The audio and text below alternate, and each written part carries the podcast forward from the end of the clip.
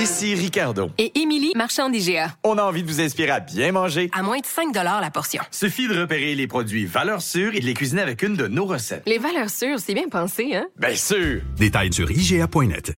Bon, il y a une histoire dans le journal euh, ce matin euh, qui ne peut pas nous laisser euh, indifférents. C'est l'histoire de cette jeune adolescente de 14 ans, Nika Saint-Hilaire, qui a vécu un grave accident l'automne dernier, qui est en vie, qui a subi plusieurs opérations, mais qui a des, des séquelles importantes et ses parents ont accepté de témoigner. On a l'occasion de parler avec sa mère, Cindy Pelletier, que je rejoins au bout du fil. Madame Pelletier, bonjour. Bonjour. Merci de prendre le temps de nous parler. Madame Pelletier, peut-être euh, nous, nous raconter, nous résumer euh, de quelle façon, le 19 octobre dernier, la vie de votre, euh, votre jeune fille, Annika, et, votre vie, évidemment, par le fait même, a changé? Annika, elle a eu un accident d'auto à Chambord avec trois autres amis au, en auto. Euh, c'était deux autres euh, euh, deux autres étudiants du cheerleading puis un ami qui est pas dans le cheerleading qui était avec Annika. ils ont en revenant vers la maison, ils ont le conducteur s'est endormi au volant, puis il a été dans le fossé puis il a foncé dans le poceau. Puis c'est comme ce que l'accident est arrivé. Annika était à l'urgence, puis en cas critique, côté 9 sur 10. Ouf. Beaucoup. Euh, ils, ont, euh, l'ont mis sur la table d'opération en Rodernal. Après, elle a été transférée à Chicoutimi. Elle a eu subi d'autres opérations aussi. Euh, puis après, elle a été transférée le 3 novembre à Saint-Justine. depuis ce jour-là, elle est à Saint-Justine. Elle a eu d'autres opérations, d'autres traitements, puis elle est suivie beaucoup par les, les employés là-bas. Le 19 octobre, j'imagine quoi, c'est les policiers, vous, qui vous ont qui vous ont averti?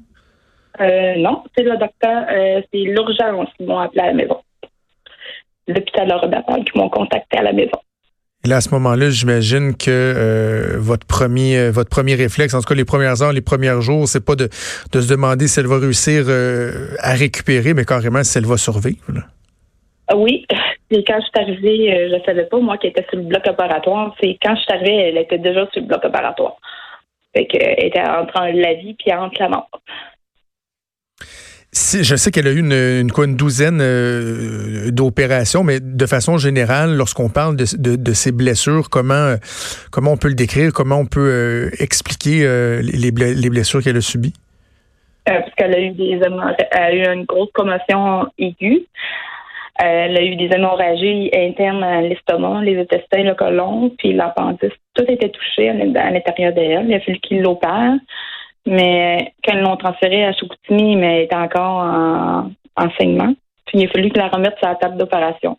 Puis l'estomac restait ouvert jusqu'au 22 octobre, jusqu'à temps qu'il l'opère, qu'il finalise le tout. Hmm. Puis euh, dimanche aussi, après euh, une couple d'heures après l'accident, il a fallu qu'il enlève son volet osseux, son crâne de sa tête, parce que son cerveau était trop enflé.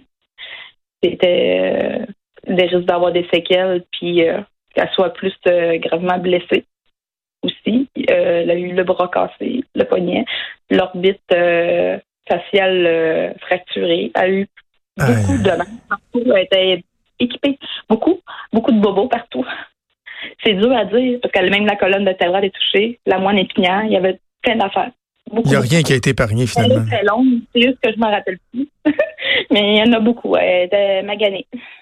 Est-ce que les, euh, les, médecins considèrent quoi qu'elle est pratiquement une, miraculée, dans le fond, d'être encore en vie, d'avoir survécu à un choc comme celui-là? Au début, ils m'ont dit euh, était stable, jusqu'à temps qu'elle se fait transférer à Chicoutimi, que le médecin qui était présent quand je suis arrivée en pleine nuit, elle m'a dit qu'elle n'avait pas de chance peut-être de s'en sortir, qu'elle était supposée être, supposée être en train de mourir. Mais quand en plus tard le matin, j'ai parlé avec d'autres spécialistes, ceux qui étaient sur le plancher, ils m'ont dit qu'elle était stable, elle est redevenue stable. ça a été plein de transfusions de sang, puis toutes les opérations, tout ça, c'est le seul moyen qu'ils l'ont gardé en vie. C'est ça. Et là, au bout de 17 jours, euh, elle est sortie euh, du coma. Est-ce que la sortie du coma a été provoquée? Puis à ce moment-là, euh, j'imagine que vous ne saviez pas à quoi vous attendre. Après, après qu'ils l'ont pêché dans son dos, puis c'est dans son opération dans son dos.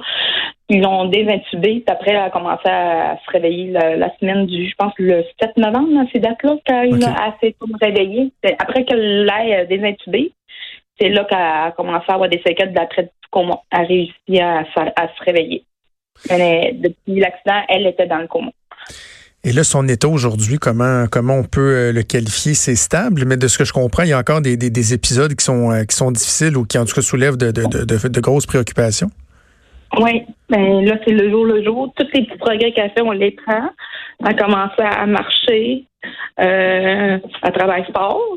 Euh, mais euh, euh, je cherche mes mots.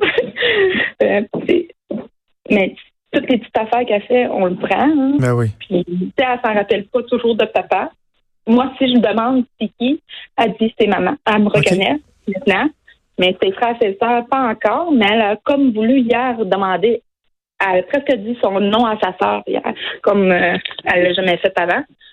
Euh, mais elle, elle se rappelle son, son cheerleading, les affaires de l'école, elle dit qu'elle s'ennuie. Tu sais, toi, elle, est comme à pleine passe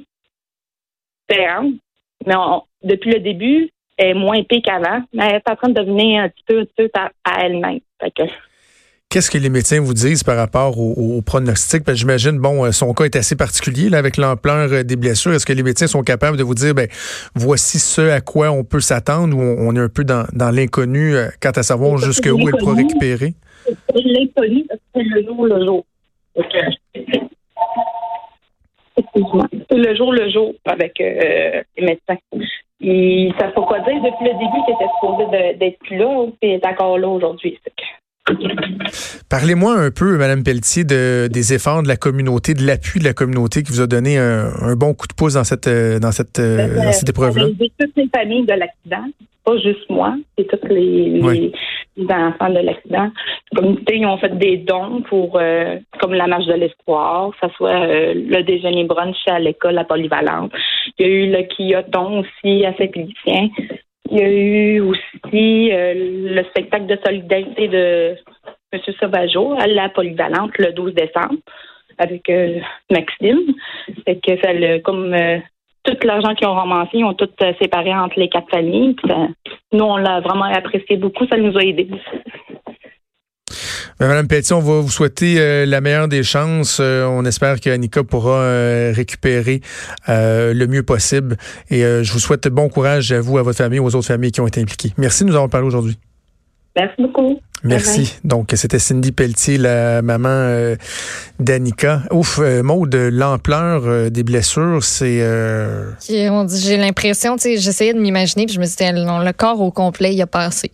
Vraiment, hein? C'est hallucinant. Je comprends, je, comprends même pas comment elle a pu s'en sortir. C'est, tu sais, t'imagines même pas quand on dit que ce soit toi, que ce soit moi, quand vous entendez aux nouvelles, il y a eu tant de blessés dans un accident, on ne craint, tu sais, des blessés graves, mais on craint plus pour leur vie. On sait pas jusqu'à, c'est quoi ne plus craindre pour la vie de quelqu'un. Même si on craint plus pour sa vie, là, cette petite Quelle sera cette vie-là? Ça, va être quoi sa vie? Tu sais, à ce moment-là, quand elle a été sortie de danger, on savait pas si elle allait se réveiller, comment elle allait se réveiller.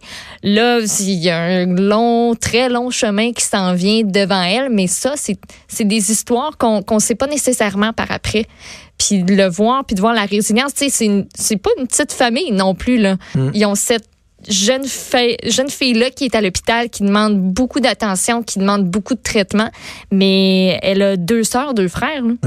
Un qui a l'air en, très bas âge, d'ailleurs, un tout petit enfant.